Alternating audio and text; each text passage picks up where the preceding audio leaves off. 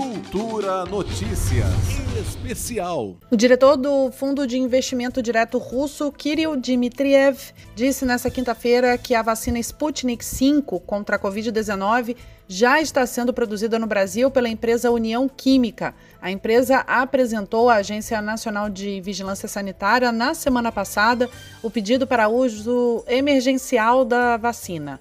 No entanto, o pedido foi devolvido sob a alegação de que o produto ainda não passa por testes clínicos de fase 3 no Brasil, um dos requisitos para a autorização ser concedida.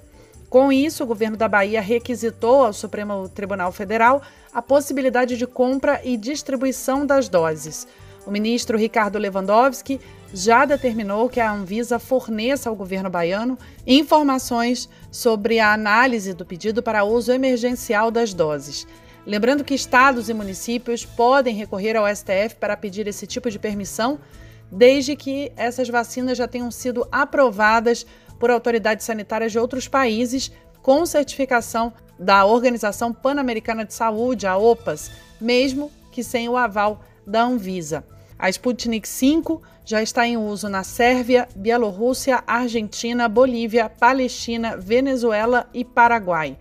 A Bahia fechou um acordo para aquisição prioritária de 50 milhões de doses desta vacina em agosto do ano passado. Representantes da União Química já se reuniram com a Anvisa para tratar da autorização do uso emergencial da vacina russa no Brasil.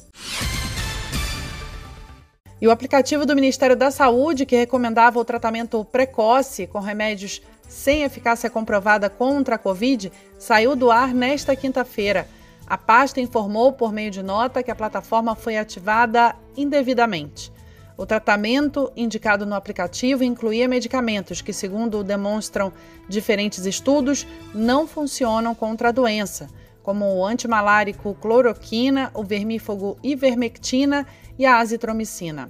A plataforma foi lançada inicialmente apenas para profissionais de saúde de Manaus, mas qualquer pessoa podia acessar preencher o cadastro e obter as recomendações. A cidade enfrenta um cenário de caos pela falta de oxigênio e elevado número de mortes causadas pela Covid-19. Juliana Medeiros, para a Cultura FM. Cultura Notícias Especial.